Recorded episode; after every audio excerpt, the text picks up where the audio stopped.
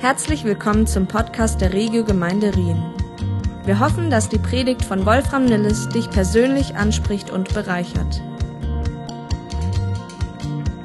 Wenn ich in die Runde gucke, dann freue ich mich sehr, euch wiederzusehen. Sommerferien sind ja schön, aber es ist auch schön, wenn es wieder vorbei ist. Äh, und wenn man, alle sehen das so, außer Kirsten. Ähm, ging auch anderen so, die heute Morgen gesagt hat, Mensch, es ist schön, einander wieder zu sehen.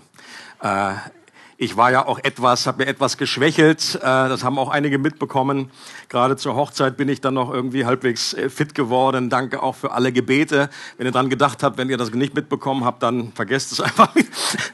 hatte etwas Kreislaufschwäche äh, und das ist noch nicht 100% wieder fit, aber es geht soweit gut. Wahrscheinlich hat das Wetter auch nicht geholfen und einfach wenig Blut ins Hirn gekommen. Wenn du also was bei der Predigt nicht verstehst, ist es sehr, sehr wahrscheinlich darauf zurückzuführen. Wie gesagt, äh, einige sind noch im Urlaub, deswegen noch nicht da. Andere sind, wie schon gesagt, nicht hier, weil sie entführt wurden. Und das bezieht sich auf meinen Sohn, der heute seinen Junggesellenabschied feiert.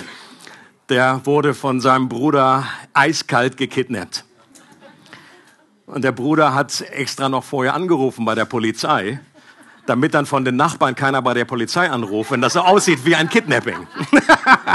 und ich glaube, das hat sich für ihn schon allein äh, gelohnt. Das, äh, das liebt er sowas. Ähm, und von daher werden wir dann in Bälde diese Hochzeit feiern. Möchte aber nicht äh, vergessen zu erwähnen, dass ich mich besonders auch über ein neues und frisch gebackenes Ehepaar hier freue. Darf ich euch vorstellen? Lea und Michel Zahn.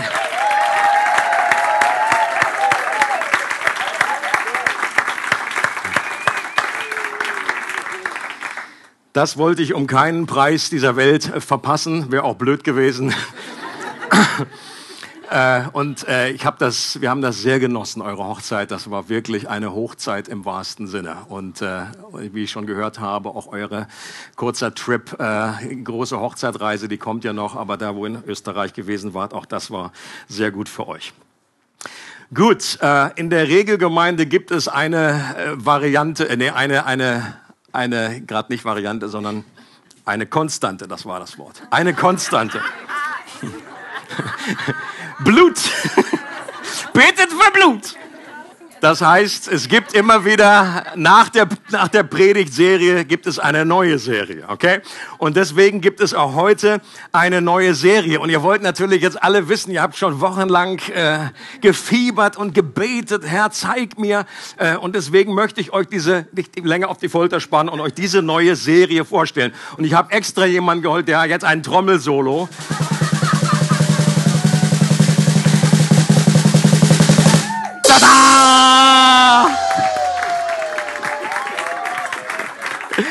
Und die Regio rastet aus.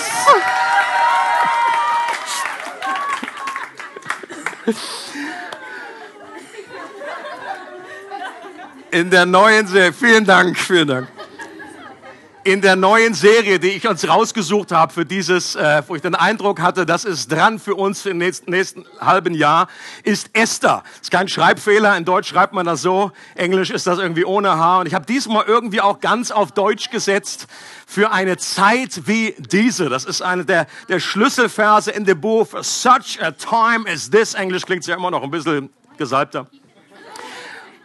For such a time as this. Esther die Königin wurde und für diese bestimmte Zeit in diese Position gekommen ist und ihr Vormund Mordechai zu ihr gesagt hat in diesem, äh, in diesem einen Moment, vielleicht hat Gott dich für eine Zeit wie diese hierzu vorherbestimmt. Und das war dann auch so. Und ich glaube auch in unserem Leben, wir sind nicht zufällig hier, dass du hier sitzt, dass du hier geboren bist zu dieser Zeit, dass du im 21. Jahrhundert lebst. Das ist kein Zufall. Du hast eine Bestimmung über deinem Leben. Und das wollen wir gemeinsam erfahren und erleben und auch diese Serie wird uns dabei helfen. Esther ist eins von nur zwei Büchern in der gesamten Bibel, das nach einer Frau benannt ist. Da stimmt die Quote also noch nicht so ganz. Und das ist in der damaligen äußerst männerdominierten Welt umso erstaunlicher. Und das Buch Esther erzählt die unglaublich spannende und faszinierende Geschichte, in der ein jüdischer und verwaister Teenager im heutigen Iran mit ihrem Vormund Mordechai im Exil lebte und auf spektakuläre Weise zur Königin des damals mächtigsten Reichs der Erde wurde. Und durch diese Position und ihren mutigen Einsatz konnten sie verhindern, dass die gesamten Juden in dem damaligen Reich ausgelöscht wurden. Esther ist heute noch eines der Lieblingsbücher der Juden, das jedes Jahr Mitte März während des Purim-Festes gelesen wird. Das ist eines der fröhlichsten Feste im Judentum. Da beschenkt man sich gegenseitig, da wird Party gemacht. Und von dessen Ursprung wir keine Ahnung hätten, wenn wir das Buch Esther nicht hätten. Wenn es das nicht geben würde, wüsstest du nicht, warum feiern die Purim. Und wer das noch nicht weiß, wer die Geschichte vielleicht noch nie gelesen hat, ähm, dann ermutige ich dich an dieser Stelle sehr. Äh, das ist nicht besonders lang, das kriegst du in einer halben Stunde, Stunde gut hin. Äh, und liest einfach mal diese Geschichte in einem Rutsch durch, weil sie gehört wirklich zusammen und es ist echtes Hollywood-Material. Im besten Sinne. Die Esther-Geschichte enthält alles, alle Zutaten, die eine gute und spannende Story ausmachen. Eine schöne und mutige Heldin. Yeah. Etwas Romantik, auch wenn nicht ganz freiwillig. Aufopferung der Guten. Einen richtigen Bösen aber so einen richtigen Bösen. Spannungsbögen, Dramatik, Ironie, eine exotische und luxuriöse Location, nachdem sich James Bond die Finger lecken würde. Plötzliche und überraschende Wendungen. Am Schluss siegt die Gerechtigkeit und ein Happy End. Und wir steigen mal direkt in diese Geschichte ein. Ich lese Esther Kapitel 1, Verse 1 bis 8. Zu der Zeit, als Ahasveros König von Persien war, gehörten zu seinem Reich 127 Provinzen. Sein Herrschaftsgebiet erstreckte sich von Indien bis nach Äthiopien. Er regierte von der Burg Susa aus. In seinem dritten Regierungsjahr gab, es ein, gab er ein rauschendes Fest für seine hohen Beamten und Würdenträger. Eingeladen waren die Heerführer von Persien und Medien, der Hofadel und die Statthalter der Provinzen. Sechs Monate lang stellte Ahasveros die unvergleichliche Pracht seines Königreichs und seine große Macht zur Schau. Danach lud der König auch die Bewohner der Residenz Susa zu einem Fest. Alle vom vornehmsten bis zum einfachsten feierten sieben Tage lang im Hof des Palastgartens. Zwischen Marmorsäulen hingen weiße und violette Vorhänge aus wertvollen Baumwollstoffen und Leinen, befestigt mit weißen und purpurroten Schnüren und silbernen Ringen. Die Gäste lagen auf Kissen, die mit goldenem und silbernem Brakotstoff überzogen waren. Whatever that is. Brokat, so rum. Ich dachte Brotkasten oder irgendwie was. Brokat, ich kenne das nicht. Der Boden des, du kennst es? Gut, dann ist es ja, dann muss es ja biblisch sein. Der Boden des Hofes bestand aus einem Mosaik von bunten, kostbaren Marmorsteinen, das kenne ich wieder, und Perlmut. Man trank aus goldenen Gefäßen, von denen keines dem anderen glich. Der König ließ Wein in Hülle und Fülle ausschenken. Jeder konnte trinken, so viel er wollte. Denn der König hatte angeordnet, dass seine Diener sich ganz nach den Wünschen der Gäste richten sollten. Steigt schon gut ein, finde ich. Das Buch Esther beginnt mit dem damals mächtigsten Mann der Welt, dem persischen König Ahasverus. Oder manche sagen äh, uh, whatever. Ahusferosh oder es ist nicht ganz klar. Das ist der hebräische Name. Der persische Name ist noch unaussprechbarer. Besser bekannt ist dieser König unter seinem griechischen Namen, nämlich Xerxes. Ich habe jetzt kein Foto von ihm, sondern nur was aus Stein. Hier ist's Ahusforos oder Ahasforos, wie auch immer man ihn ausspricht. Der kam mit 32 Jahren auf den Thron und er hat 21 Jahre lang regiert zwischen 486 und 465 vor Christus. Ist also ein bisschen her. Zeit war etwas anders als heute. Er war der Enkel von Kyros und der Sohn von Darius. Das sind zwei Königinnen in der Bibel ebenfalls eine wichtige Rolle spielen, weil Gott sie dafür nutzte, den Tempel in Jerusalem wieder aufzubauen. Und die Berg Susa, die Burg, war eine seiner verschiedenen Residenzen, in der er vor allem im Winter lebte, weil der Ort im Sommer so heiß war wie hier. Okay? Deswegen hat er sich gedacht, komm, bin ich im Winter nur da und sonst gehe ich ans Meer. Das damalige persische Reich erstreckte sich von Äthiopien bis Indien. Das haben wir gerade gelesen. Hab euch noch mal Karte mitgebracht. Alles das, was hier so ein bisschen grünlich ist, das war das persische Reich. Das war nicht ohne. Okay? Und das war sowieso die damals bekannte Welt. Okay? Da hat man noch nicht viel in Alaska oder in Australien oder in Amerika gemacht. Das war die damalige Welt und der war der König von den Allen. Xerxes war Trump Putin, Kim Jong-un in einem. Und wie sich das für die damalige Zeit gehörte, und ich möchte ergänzen, und so ganz anders ist es heute wahrscheinlich auch nicht, war er unglaublich mächtig, unglaublich reich, unglaublich stolz und eitel, grausam, launisch und verwöhnt. Der hatte keinen, wahrscheinlich noch keinen einzigen Tag in seinem Leben normal gearbeitet. Der ist einfach am Königshof aufgewachsen und verpempert worden sein ganzes Leben. Und dann kam er, von ihm ist eben auch bekannt, dass er sich noch nicht immer aktiv bei den Kriegen beteiligt hat. Da hat er sich schön rausgehalten und gesagt, nee, ihr geht, ihr geht immer, ich gucke zu. Eine seiner großen Leidenschaften waren ausschweifende Partys mit Sex und Drugs und Rock'n'Roll kam ja später erst. Das ist also die persische Variante von, könnt ihr euch vorstellen, irgendwie eine Art von Musik, die sie damals da gezwitschert haben. Gelage und solche Festivitäten sind auch interessanterweise ein zentrales Thema im gesamten Buch Esther, weil sich irgendwie alles da um so ein Essen äh, stattfindet. Alles, was passiert, ist irgendwie beim Essen. Zwischen Schluck, Präterchen. Aber die Party, die Xerxes im dritten Jahr seiner Herrschaft geschmissen hat, die muss selbst für seine Verhältnisse galaktisch gewesen sein. Ein halbes Jahr, 180 Tage dekadentestes Schmausen und Schmusen mit All You Can Eat and All You Can Drink. Wein bis zum Abwinken aus goldenen Becherchen, das in dem luxuriösesten Interior aus Purpur, Perlmut und Marmor. Wenn du jetzt denkst, das klingt eigentlich super, da wäre ich auch gern dabei gewesen. Das ist ja biblisch, steht ja im Buch. Dann geht das vielleicht ein bisschen in die falsche Richtung und wie ich verweise auf das Gebet im Anschluss im Gottesdienst. Aber stellt euch mal die Logistik alleine vor für so eine Party. Wie hat da das Catering ausgesehen? Okay? So viele Servietten kannst du ja gar nicht falten, ohne irgendwie Hornhaut an den Finger zu kriegen. Eine Hochzeit, die einen Tag lang geht, hat ja schon einen riesigen Aufwand. Denn stellt euch davor, 180 Tage Party und Xerxes hatte alle seine Topleiter aus Politik und Militär aus den 127 Provinzen eingeladen. Wahrscheinlich kamen die alle nacheinander. Es wäre politisch sehr unschlau gewesen, wenn die alle auf einmal kommen und das ganze Land wäre irgendwie ohne Leitung gew gewesen. Und der Hauptgrund, der genannt wird, dass Xerxes äh, ist, warum er die versammelt, ist, dass er seine Pracht, seinen Reichtum und Macht zur Schau stellen wollte. So macht man das als König. Wie ein aufgeblusterter Gockel wollte er allen zeigen, was er für ein toller Hecht ist.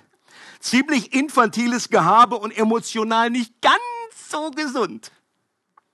Ich habe hier hinten noch das Buch von Pete Scazzaro. Das hätte ich ihm gerne gegeben. Emotionale Gesundheit. Denken wir an die Militärparaden von heute und das eitle Gehabe von heutigen Machthabern, dann hat sich da meiner Meinung nach auch nicht unbedingt so sehr viel verändert die stellen auch ihre Macht zur Schau und lassen da alles irgendwie äh, spalieren vor ihnen. Es gibt eine höchst interessante außerbiblische Quelle, die noch mehr Licht auf den Grund für dieses Gelage wirft. Der griechische Geschichtsschreiber Herodot hat genau zu dieser Zeit gelebt und in seinen Historien genau über die Herrschaft der Perser und ihre Kriege geschrieben. Und er beschreibt, dass Xerxes im dritten Jahr seiner Regierungszeit seine wichtigsten Männer zu einem Konzil versammelt hat, um einen erneuten Angriff auf Griechenland zu planen. Warum? Weil er sein Reich weiter nach Europa ausbreiten wollte und gleichzeitig den Tod seines Vaters Darius rächen wollte, der beim Angriff auf Athen gestorben war. Und das finde ich einen sehr spannenden außerbiblischen Hinweis. Herodot, da findest du, ist eine ganze Fundgrube von Informationen, die genau in diese Zeit hineinsprechen.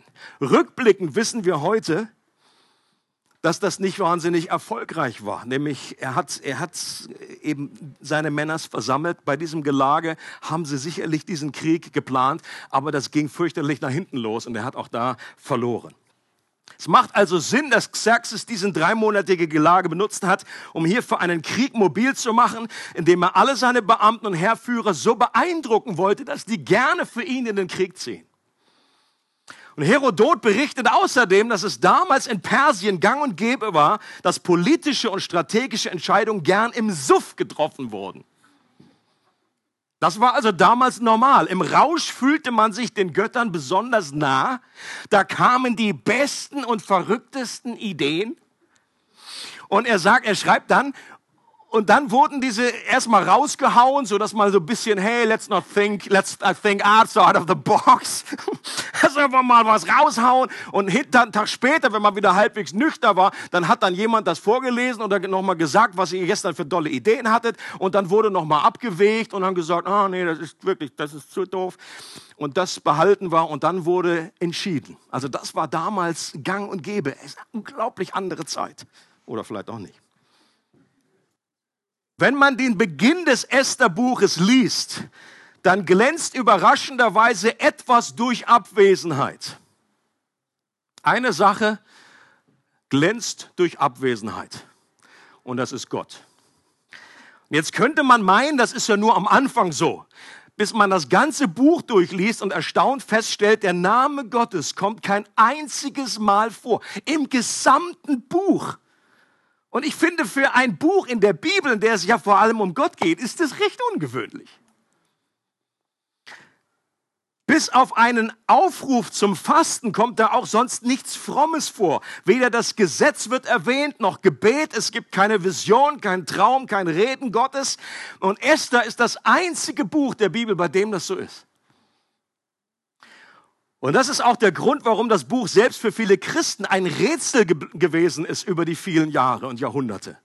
Ähm, und die wussten nicht so richtig, was wir damit anfangen sollen. Aus, dem ersten, aus den ersten 700 Jahren der Kirchengeschichte ist sehr wenig über das Buch Esther gepredigt oder ge äh, geschrieben worden. Da gibt's fast keinen Kommentar, da findest du ganz wenige äh, Predigten. Es gibt da so ein apokryphisch, äh, apokryphisches äh, Dings, was ich mal gelesen habe.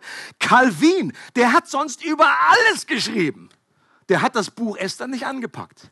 Das war ihm irgendwie suspekt. Luther, Luther, Luther ist ja bekannt, der, dass er immer raushaut und er sowieso einige Teile irgendwie nicht so richtig war. Offenbarung ist nichts, Jakobus ist nichts.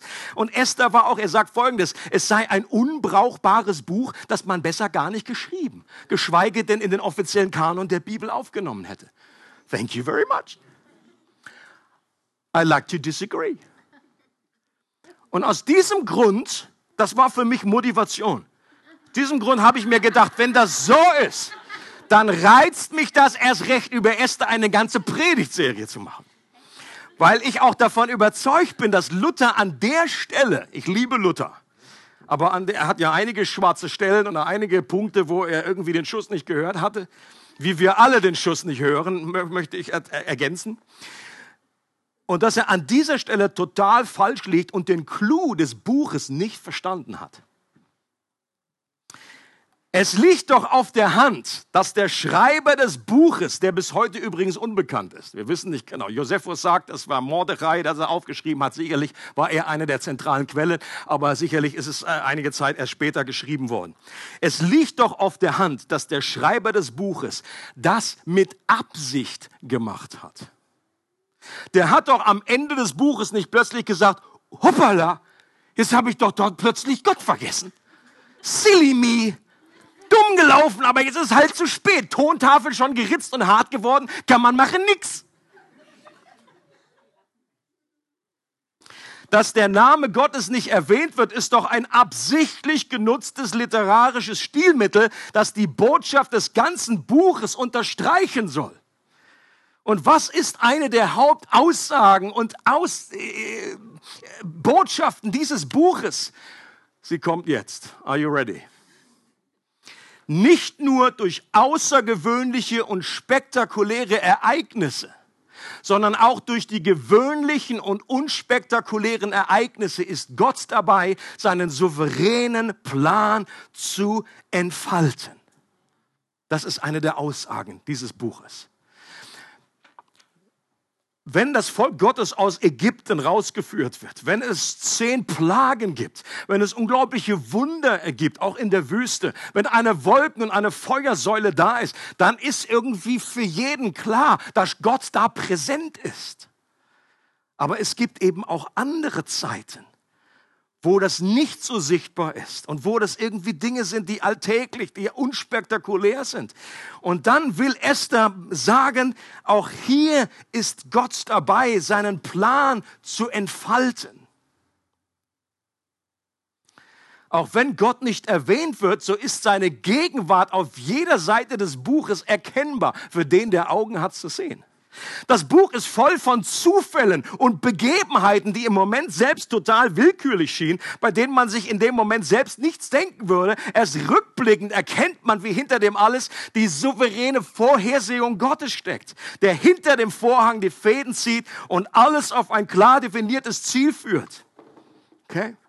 Wenn das einen nicht, wenn der dann nicht gesoffen hätte, dann wäre die eine Königin, die er hatte, die hätte nicht gestreikt, dann wäre sie nicht, äh, dann wäre dieses äh, äh, Schönheitsauswahl nicht passiert. Persian sucht the Superstar. Und so ist eine, eine Zufall nach dem anderen. Und, und das ist genau das Geheimnis. Die Vorhersehung Gottes können wir in unserem Leben nur rückblickend verstehen. In dem Moment denkst du, ja, pff, was ist, das ist jetzt nichts Besonderes. Ich bin aufgestanden, ich habe das das, bin zur Arbeit gefahren, da ist irgendwie was passiert. Und in manchen Fällen ist das ein Puzzleteil, das unglaublich wichtig war. Und erst wenn das ganze Bild entsteht, weißt du, was für eine Bedeutung dieses Puzzleteil hatte. Ich sage jetzt nicht, dass jedes kleine, ich glaube grundsätzlich nicht, dass, ich glaube grundsätzlich, dass es keine Zufälle gibt. Ja, jetzt sage ich aber damit nicht, dass jedes kleine Ereignis, was dir passiert, jetzt gleich irgendwie super gedeutet werden muss und so. Also was weiß ich, das ist, fliegt ein Stein gegen deine Scheibe im Auto. So. Ein Zeichen! Werde ich König? Soll ich jetzt Bundeskanzler werden? Vielleicht bedeutet das in dem Moment einfach nur, lass deine Scheibe reparieren. Okay? Aber trotzdem gibt es Ereignisse, ich glaube, das haben alle schon erlebt, wo du rückblickend gemerkt hast, wenn der mich nicht in dem Moment angerufen hätte, wenn ich da zu der Zeit nicht krank gewesen wäre und nicht was und hin und her und die Frau meines Lebens getroffen hätte, wie wäre alles? Und rückblickend du einen Plan von einem liebenden, souveränen Gott, äh, den du vielleicht nicht immer so direkt wahrnimmst, aber hinter den Kulissen, wo du seine liebevolle Spur erkennen kannst. Und eine der brennenden Fragen, die die Juden im Exil hatten, war doch, ist Gott immer noch mit uns? Sind wir noch sein Volk oder haben wir hier entfernt von Jerusalem, entfernt vom Tempel und von seiner äh, sichtbaren Gegenwart, ha haben wir alles vergeigt? Ist Gott noch da? Ist er noch bei uns? Ist er noch mit uns? Und das Buch Esther beantwortet diese Frage mit einem klaren Ja. Gott ist noch da, auch wenn wir ihn nicht sehen oder spüren. Er hat sein Volk nicht aufgegeben, auch wenn, es eine, wenn er es eine Zeit lang gezüchtigt hat dass Gott das Volk ins Exil geführt hat, dass sie verschleppt wurden, das war mit Ansage. Das war ein, eine Züchtigung von Gott. Aber das bedeutete nicht, dass Gott sie, hatte sowieso durch die Propheten Jeremia gesagt, dass es begrenzt ist, eine bestimmte Zeit gehen würde. Und dann hat er sie wieder zurückgeführt. Ein Thema, das sich durch die gesamte Bibel und Heilsgeschichte zieht, ist der Fluss Gottes. Es gibt so einen schönen Film, der heißt A River Runs Through It. Ein, der Fluss. Und dieser Fluss ist Gottes Herrlichkeit und seine heilende Gegenwart. Das ist das Zeichen, eine Repräsentation davon. Und der fließt vom ersten Buch Mose, wenn das erste Buch im Garten Eden, da entspringt dieser Fluss und der fließt. Der fließt durch verschiedenste Bücher in der Bibel. Du siehst in, in Hesekiel wieder, da springt dieser Fluss, der kommt aus dem Tempel raus und klingt sehr ähnlich wie das, was Jesus in Johannes äh, 7 sagt. Wer, wer an mich glaubt, aus dessen Leib werden Ströme, ein Fluss lebendigen Wassers fließen. Und im letzten Buch der Bibel in Offenbarung, da hast du schon wieder einen Fluss und der Fluss, der fließt zur Heilung der Nationen und das sind Früchte und das sind heilende Blätter und so weiter. Dieser Fluss, und ich liebe dieses Bild von diesem Fluss. Und es gibt immer wieder Zeiten, wo dieser Fluss an der Oberfläche als Strom geflossen ist und für alle sichtbar ist. Und dann gibt es aber auch Zeiten in der Bibel, wo, wie, wie zu der Zeit von Esther, wo der Fluss gänzlich unterirdisch geflossen ist und man das Wirken Gottes nicht so direkt sehen konnte. Und das Buch Esther will uns klar machen, dass es nicht bedeutet, dass Gott in solchen Zeiten nicht anwesend ist. Er will uns daran erinnern, dass der Fluss Gottes immer da ist, egal ob sichtbar an der Oberfläche oder unsichtbar unter der Erde. Das haben wir hier auf der Erde auch. Habe ich schon in meinen Naturfilmen gesehen. Da gibt es Flüsse, die fließen auf einmal, pff, sind die weg. Denkst du so, wo ist der Fluss hin? Fluss fließt normalerweise ins Meer, aber die verschwinden einfach. Die und dann weiß man, äh, kannst du gucken mit irgendwie Instrumenten und so weiter. Und dann, der ist noch da. Der fließt nur unterirdisch. Und dann an einer anderen Stelle ist er wieder da. Und ich glaube, es ist ein gutes Bild für das Wirken Gottes, wo du in den unterschiedlichsten Büchern, du hast Bücher von Mose, wo unglaubliche Kraft und Gegenwart Gottes, bei Elia und Elisa übernatürliches Wirken. Viel Reden Gottes, Propheten, die kommen. Aber dann hast du auch Abschnitte, wo über 400 Jahre, da ist nichts. Da ist kein, keine, scheinbar Gott ist irgendwie im Urlaub. Ist da eingeschlafen. Und die Leute fragen sich, Gott, bist du noch da? Bist du irgendwie, gibt's dich noch? Wo bist du? Und es gibt das auch in unserem Leben. Es gibt Zeiten, da erleben wir Gottes Reden, seine Nähe, sein Wirken, übernatürliche Führung und sein Eingreifen. Und I love it. Und es geht mir überhaupt nicht darum, hier das eine irgendwie gegen das andere irgendwie auszuspielen und zu sagen, das eine ist, es gibt einfach beides. Man muss aber nur lange genug als Christen am Leben sein, dann erlebt man eben auch Zeiten, wo irgendwie das WLAN, das Geistliche, kaputt scheint. Wo ich denkst, du klopfst da irgendwie so? Blut weg, kein Empfang. Da hört man nichts von seinem Reden, da bewegt sich irgendwie nichts vorwärts. Gott scheint meilenweit entfernt, da ist kein Fluss, sondern nur Wüste. Da bittet man und es wird scheinbar nichts gegeben. Man sucht und findet scheinbar nichts. Man klopft an und die Tür bleibt erstmal verschlossen.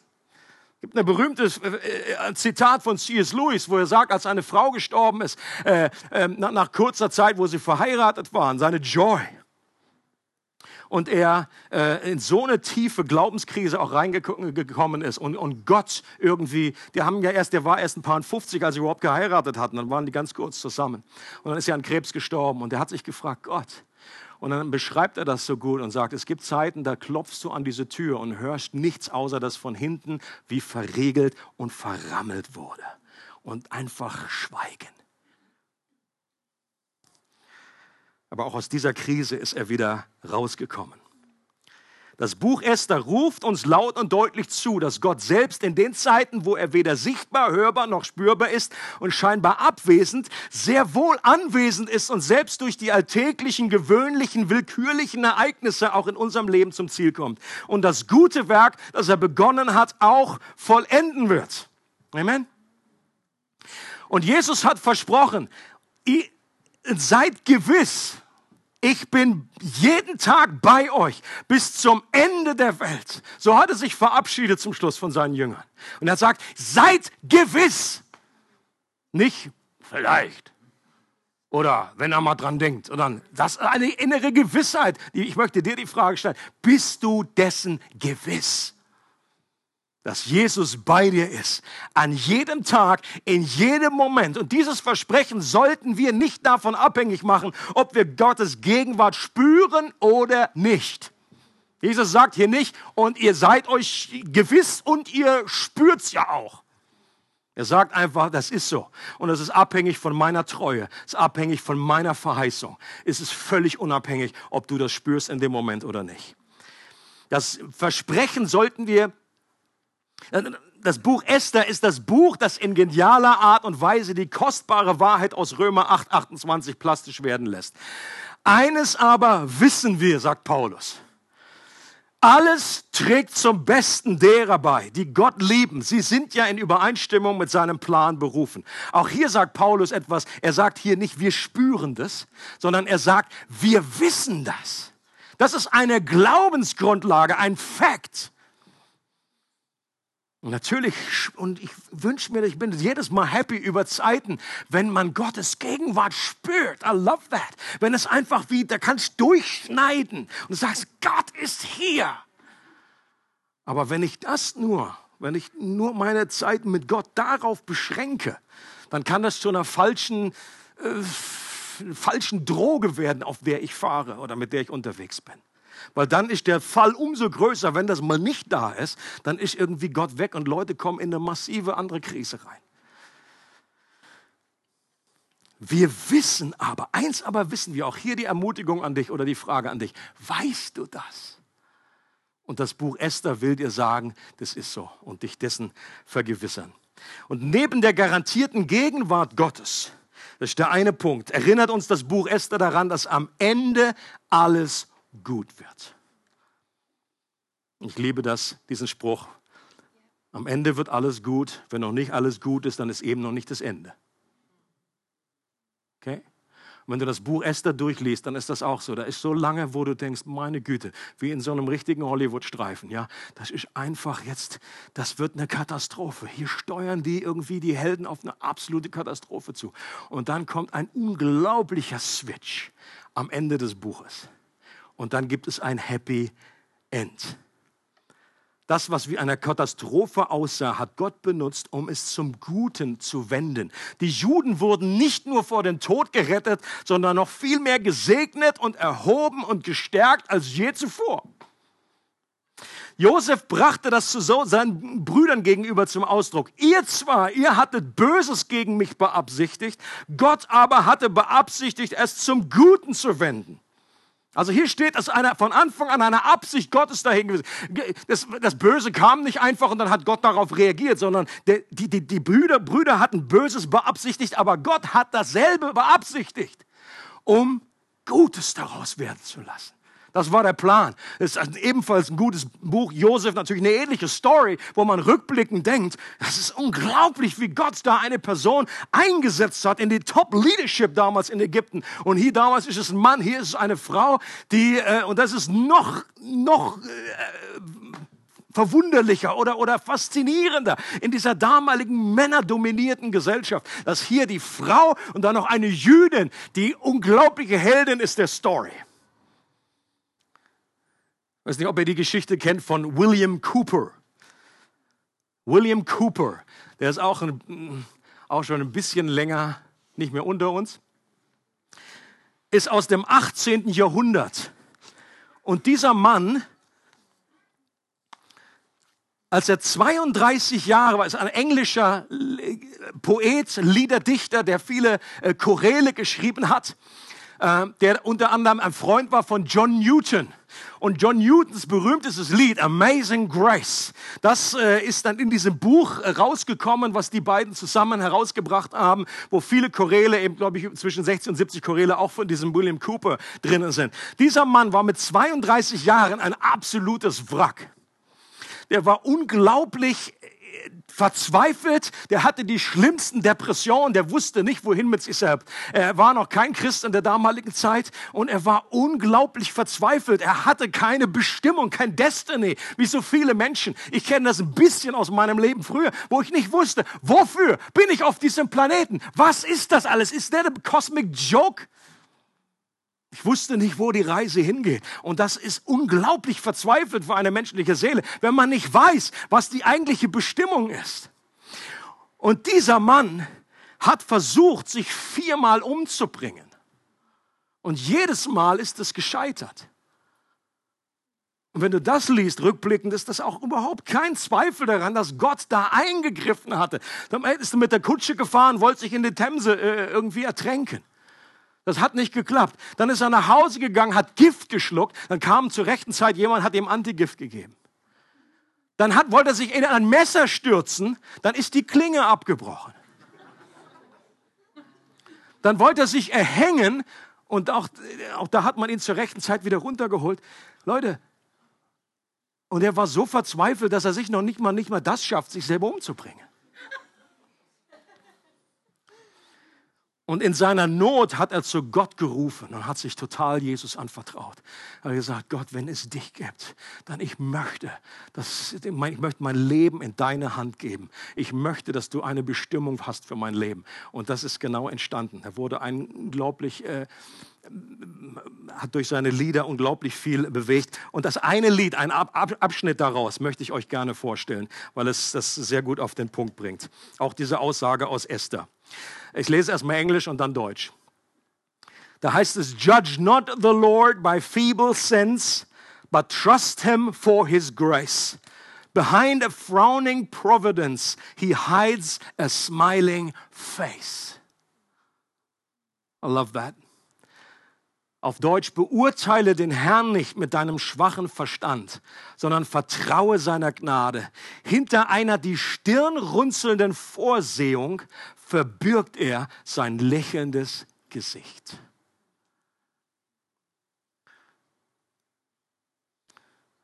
Und manchmal sehen Dinge in unserem Leben so aus, und das versucht er mit diesem äh, Satz auszudrücken, the frowning providence die Gottesvorhersehung, die aber in dem Moment alles andere als lecker und toll aussieht, weil es unglaubliche Schwierigkeiten sind, unglaubliche Krisen, weil wir das nicht verstehen können und so denken, Gott ist irgendwie gegen uns.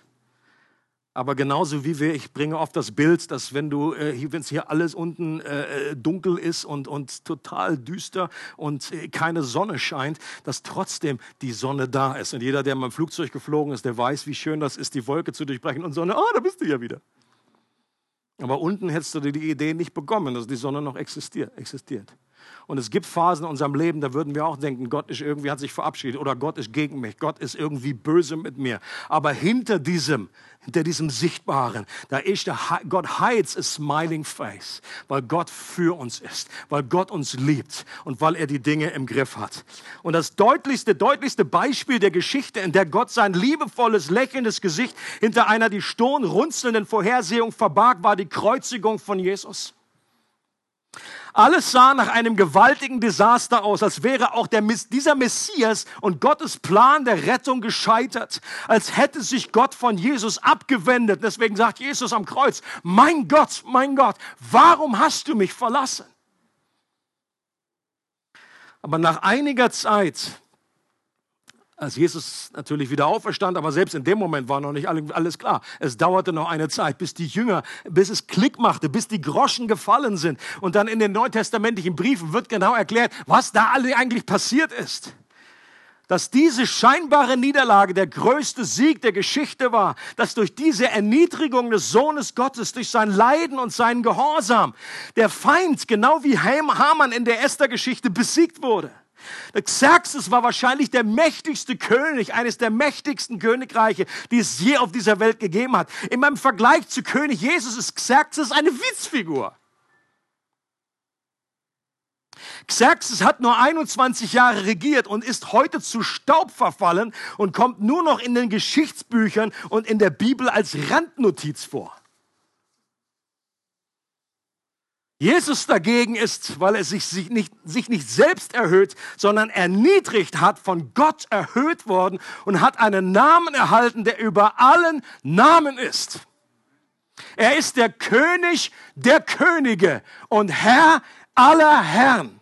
Er regiert ein Königreich, das nicht von dieser Welt ist, wie Jesus das vor Pilatus gesagt hat. Pilatus fragt, bist du ein König? Und er sagt, yes, sir. Ich bin ein König, aber mein Königreich ist nicht von dieser Welt. Wäre es von dieser Welt, da hätte ich Soldaten, hätte Leute, die für mich kämpfen jetzt hier. Aber mein Königreich ist nicht von dieser Welt. Aber er ist ein König, der ein, ein größeres Reich empfangen hat. Im Buch Daniel wird Jesus nach seiner Himmelfahrt und Intronisierung folgendermaßen beschrieben. Hier, hier ist die Rede davon, dass einer kommt wie der Sohn des Menschen. Und der kommt in den Wolken. Und interessant, ich, die Regio Peoples, die kennen das, ich habe das schon öfter erwähnt. Viele denken, oh, hier ist was von Wolken, hier ist was von Kommen, der Jesus kommt. Als, das, als wäre das das Kommen am Ende der Zeit, als würde Jesus hier zurückkommen in Herrlichkeit. Ich glaube, das ist nicht der Punkt. Dieses Kommen ist nämlich nicht von oben nach unten, sondern von unten nach oben. Jesus kommt mit den Wolken zu dem Alten an Tage. Und das war die Intronisierung von Jesus, seine Himmelfahrt, als er äh, durch Tod und Auferstehung jetzt in den Himmel fährt, zurück sich zur Rechten der Majestät setzt. Und ab jetzt werden alle Feinde unter seine Füße gelegt. Und sukzessive wird sein Reich ausgebreitet, wie das im Buch Daniel heißt. Der kleine Stein am Anfang, er wird zu einem Riesenberg, der die ganze Erde erfüllt uh, love that. Und da heißt es folgendes, und ihm wurde Herrschaft und Ehre und Königtum gegeben und alle Völker, Nationen und Sprachen dienten ihm. Seine Herrschaft ist eine ewige Herrschaft, die nicht vergeht und sein Königtum, dass es nicht zerstört wird. Jesus ist der bessere König. Vergiss Xerxes. Vergiss all die anderen Könige und wo wir manchmal denken, oh, wie soll das wohl werden? Was? Äh, die, die Herzen der Könige sind in der, in der Hand Gottes und er leitet sie, wie er möchte. Und Jesus ist ein König, der nicht mit Gewalt und Brutalität seine Herrschaft einfordert, sondern mit Liebe, Demut und einer dienenden, gewinnenden Haltung. Wenn du zu seinem Reich gehörst, wenn du hier sitzt und Christ bist und sagst, das ist my King, dann weißt du, dass du auf der Gewinnerseite bist und dass dich nichts trennen kann von seiner Gegenwart und Liebe und dass er alle Dinge, die guten, die mittleren und auch die schlimmen deines Lebens verwenden wird, um dein Gutes damit zu erreichen. Und das heißt nicht immer, dass alles sofort gut wird. Versteht mich nicht falsch. Das heißt auch nicht, dass immer ein Happy End am Ende dieses Lebens passiert. Warum? Weil dann noch nicht das Ende ist. Es gibt noch eine Ewigkeit. Und eines Tages wird alles gut werden. Aber selbst in unserem Leben können wir das oft nachvollziehen und sehen, das war eine unwahrscheinlich schwierige Zeit. Aber Gott in seiner Liebe, behind this frowning providence, there is a smiling face. Da ist Gottes Gegenwart und Liebe für mich da. Und die Hochzeitsfeier, wer jetzt irgendwie angetan war von dieser äh, halbjährlichen Sause, das, was wir eines Tages erleben werden bei King Jesus, wenn er uns einlädt zum Hochzeitsmahl des Lammes, das wird um einiges besser werden. Und das wird äh, selbst diese Sause von König Xerxes in den, weit in den Schatten stellen. Das wird ewig gehen. Und Jesus sagt, ich trinke nicht mehr vom Weinstock, bis ich wieder trinken werde im Reich Gottes mit euch. Und äh, ich, ich bin einfach so froh, dass, dass man als Christ diese Perspektive hat.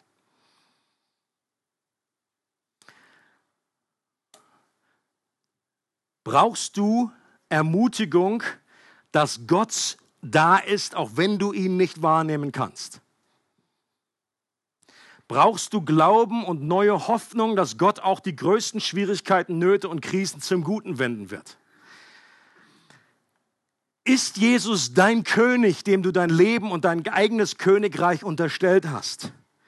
Dann gibt es jetzt gleich Gelegenheit. Wir wollen gemeinsam beten und wir wollen ihm das zum Ausdruck bringen und uns bedanken dafür und sagen, thank you Jesus. Mach heute einfach ganz neu deinem Herzen mal Luft und sag ihm, danke dafür, danke Herr, dass du in mein Leben gekommen bist.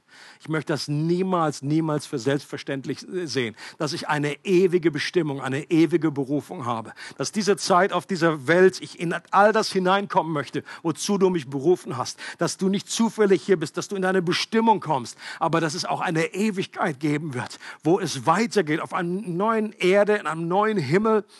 Ähm, und dann betet füreinander, segnet euch gegenseitig. Wenn du Ermutigung brauchst, dass einfach Gott da ist, wenn du einfach neuen Glauben haben möchtest, dass Gott Dinge verändern kann, ob äh, übernatürlich in spektakulärer Art und Weise in einem Moment oder schleichend in einem Prozess. Vielleicht bist du hier und kennst Jesus noch nicht als deinen König. Und es ist dir nicht klar, was eigentlich deine Bestimmung ist in deinem Leben. Ihr kennt das Forrest Gump, dass er gesagt hat, What's my destiny, Mama? Oder vielleicht kennt ihr das nicht, aber ihr habt den Film gesehen. Wo der berühmte Spruch, Life is like a box of chocolates. You never know what you're gonna get. Und Forrest Gump war auch eine Zeit, war ihm immer nicht klar, was ist eigentlich meine Bestimmung. Er ist ja nur rumgeeiert irgendwie, hat irgendwie was und plötzlich am Rückblicken, am Ende des Films wird dann doch klar, was der für eine Berufung hatte, was er für eine Bestimmung hatte. Und ich glaube, es gibt nichts Schlimmeres für einen Menschen, wenn er eigentlich nicht weiß, wofür er auf diesem Planeten ist aber es ist das Heilendste und das Beste, wenn du weißt, dass da ein Gott ist, ein Schöpfer ist, der dich gemacht hat, der ganz genau weiß, wie, wie du tickst, der dich so entworfen hat, wie du gerade bist und der einfach dich über alles liebt, der singt über deinem Leben, der sich freut mit Jauchzen. Das sind alles so Begriffe und Bilder aus der Bibel. Und wenn du diesen König noch nicht kennst, dann gibt es nichts Besseres, als ihn kennenzulernen. Ich möchte dich herzlich einladen, dass du heute einen Schritt gehst auf diesen Jesus. Und du brauchst du nichts mehr machen, als zu sagen, Gott, bitte komm komm in mein Leben. Ich möchte, dass wir nicht mehr getrennt leben. Ich möchte mein Leben nicht mehr allein gestalten. Ich möchte nicht mehr König meines eigenen Königreiches sein sondern ich möchte, dass du König wirst und auf dem, auf dem Thron meines Herzens sitzt und regierst. Und das kann mit einem simplen Gebet geschehen. Und da kann eine Weichenstellung, vielleicht in dem Moment, als ich damals zum ersten Mal das gebetet hatte, da ist kein Blitz vom Himmel gekommen, da war irgendwie keine Schrift am Himmel. Ich habe gedacht, oh, so ein bisschen enttäuschend. Kommt ja gar nichts aber ich weiß trotzdem, hat das eine Weiche gestellt, dass ich heute in einer völlig anderen Richtung, ich weiß nicht, wo ich heute sein würde. Und das möchte ich mir gar nicht vorstellen. Was für ein durchgedrehter Kasper. Ich wollte Homöopathie, Astrologie studieren. Ich wäre wahrscheinlich im Knast, weil ich so viel Drogen geschmuggelt habe. I don't know. Und ich bin froh, dass Gott mich erwischt hat. Und rückblickend, so viele Dinge, wo ich gedacht habe, das ist doch jetzt zufällig passiert, konnte ich rückblickend einordnen und sagen, da ist jemand, der die Fäden zusammenzieht, der hinter den Kulissen, hinter dem Theater einfach äh, die Dinge steuert. Und wenn du das möchtest, dann ist auch das Gebetsteam hier, äh, um gewisse Anliegen einfach mit Leuten äh, durchzusprechen, um Fragen zu stellen. Wenn du Gebet haben möchtest, sagt, ich möchte diesen König kennenlernen. Wenn, das, wenn der so ist, wie du ihn beschrieben hast, dann gibt es nichts Besseres als König Jesus in deinem Leben zu haben. Es freut uns, dass du heute zugehört hast. Für weitere Predigten, Informationen und Events besuche unsere Gemeindewebseite www.regiogemeinde.ch.